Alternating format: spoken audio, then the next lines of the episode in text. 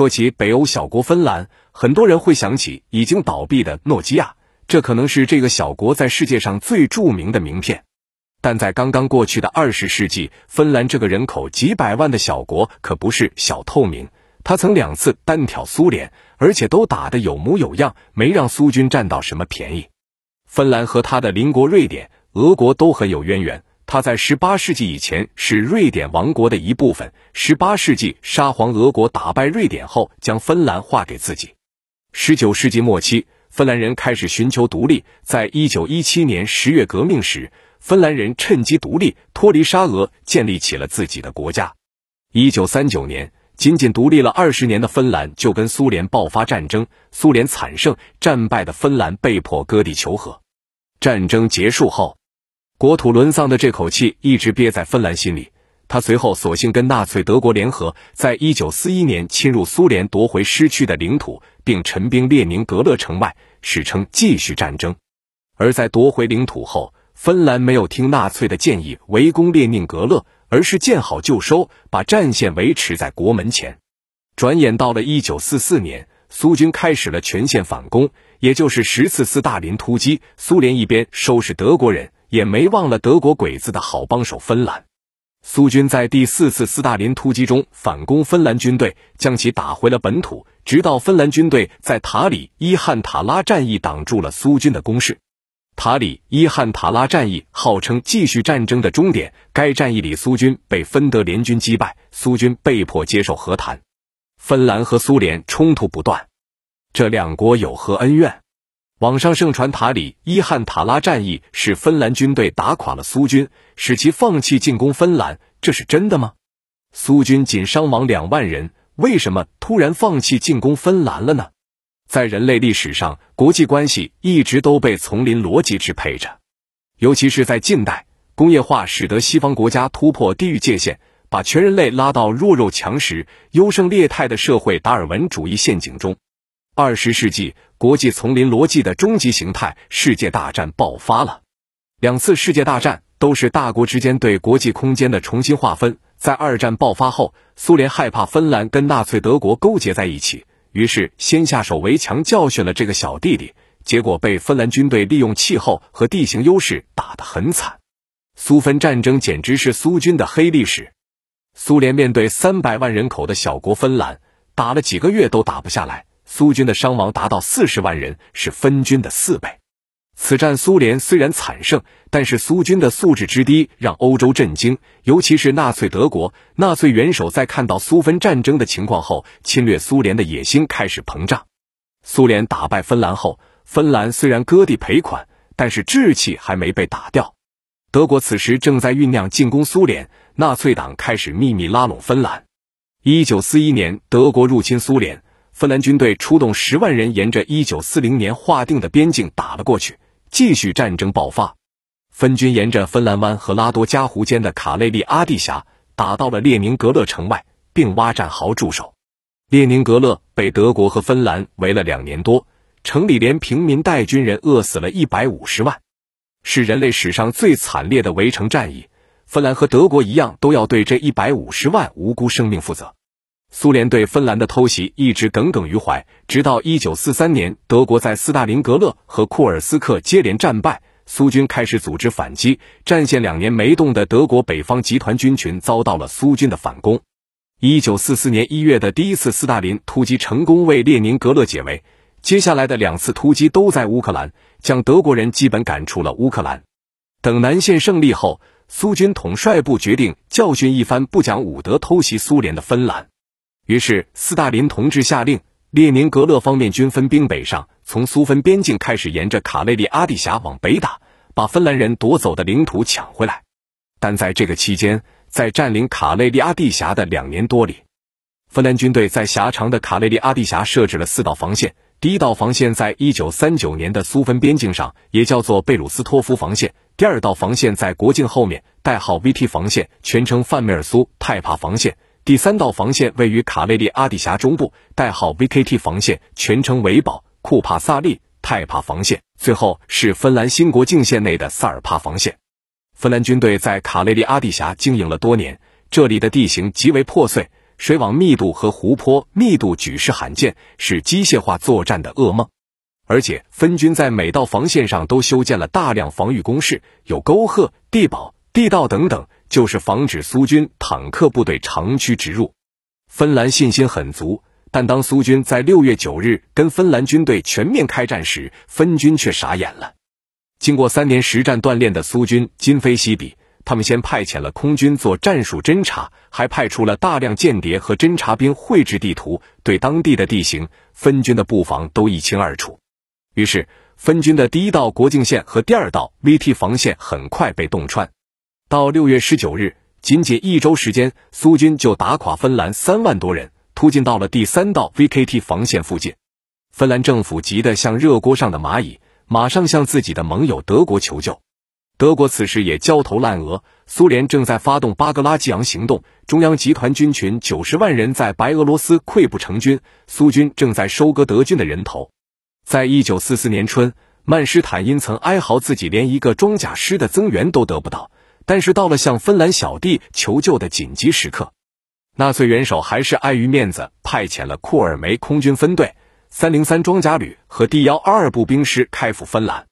芬兰军队在正面只有一个卡累利阿蒂峡集群，总共不到五万人，拥有战机一百多架，坦克七十多辆。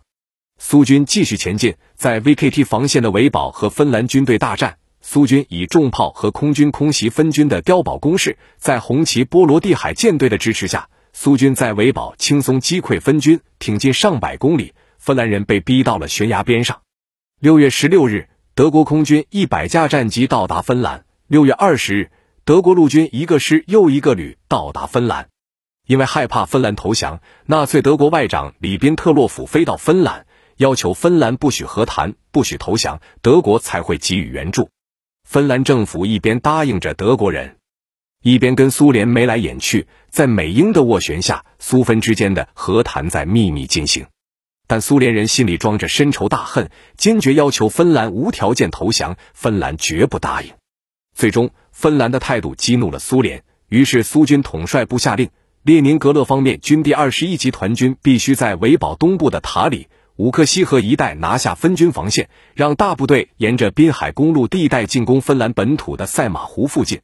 维堡战役结束后，苏军继续轰炸 VKT 防线。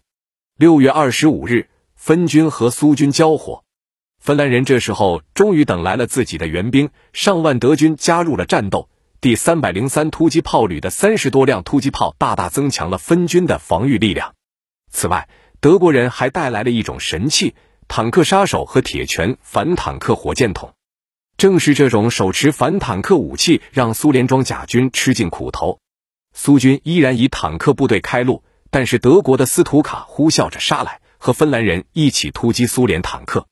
分军和德军出动上百架轰炸机，将公路上的苏联坦克赶到了田野森林里，在这里等候他们的是手持坦克杀手和铁拳的芬兰步兵。随后。大量的 T 三四坦克被反坦克火箭筒和三号突击炮摧毁，苏联空军则开始跟芬兰、德国空军进行激烈的空战。苏军和分军在塔里村猛烈交火，苏军第四十六、第六十三、第六十四近卫师和第二六八近卫师跟分军两万人厮杀，芬兰军队无力攻破苏军防线，在六月二十八日退出塔里村。六月二十九日。苏军再次发起全线进攻，分军艰苦防御，伤亡两千多人。芬兰军队依靠 VKT 防线固守，炮兵对苏军进行全天候轰炸。苏军在第一阶段的进攻中就伤亡一万多人，坦克损失二百多辆，这是苏军万万没想到的。进入七月，苏军第二阶段进攻即将开始，芬兰军队居然侥幸截获了苏军电报，知道苏军在七月二日进攻伊汉塔拉。于是，德军轰炸机提前升空，对苏军坦克进行轰炸。苏军在第一阶段的进攻中伤亡很大，导致第二阶段的进攻乏力，仅剩的一半坦克无法击穿分军防线。在猛烈的战斗中，苏军前线不断传来消息，对面有德国人在战斗。虽然芬兰军队和德军装束一样，武器一样，但是德军的无线电无法隐藏，苏军已经知道德军在支援芬兰。只是不知道德军的具体人数有多少。在被斯图卡轰炸机、坦克杀手、火箭筒、三号突击炮轮番打击之后，苏联第二十一集团军于七月六日放弃了进攻，芬兰军队成功御敌于国门之外。苏军停在了芬兰国门之外。塔里伊汉塔拉战役前后长达半个月，苏联、德国、芬兰三方军队共计十二万人，其中苏联七万人，伤亡两点三万，损失坦克三百多辆，战机一百多架；芬兰德国联军五万人，伤亡八千五百多人，损失坦克。火炮、战机加起来才一百多，乍一看，这是一次芬德联军的胜利，因为苏军伤亡是芬德联军的三倍，大量坦克被毁，而且苏军主动停止进攻，芬兰人赢得了胜利。因而，在网上，塔里伊汉塔拉战役被誉为芬兰第二次抗苏成功。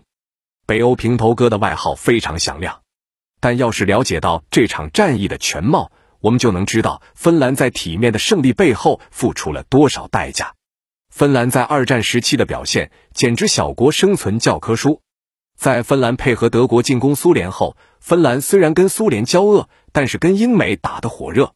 芬兰的曼纳海姆元帅跟西方关系不错，他屡次借丘吉尔的口跟斯大林谈判，表示芬兰只希望能拿回芬兰的土地，芬兰政府不是纳粹，不仇恨苏联。但是苏联并不听。因为列宁格勒的围城战实在太惨烈了，苏联政府要他们为一百多万亡魂给个交代，而且以国家战略考虑，苏联是要卡累利阿地峡以及北极圈内的港口，这是长远利益，没得商量。一九四四年二月，列宁格勒解围之后，芬兰再次跟苏联申请和谈，苏联又没同意。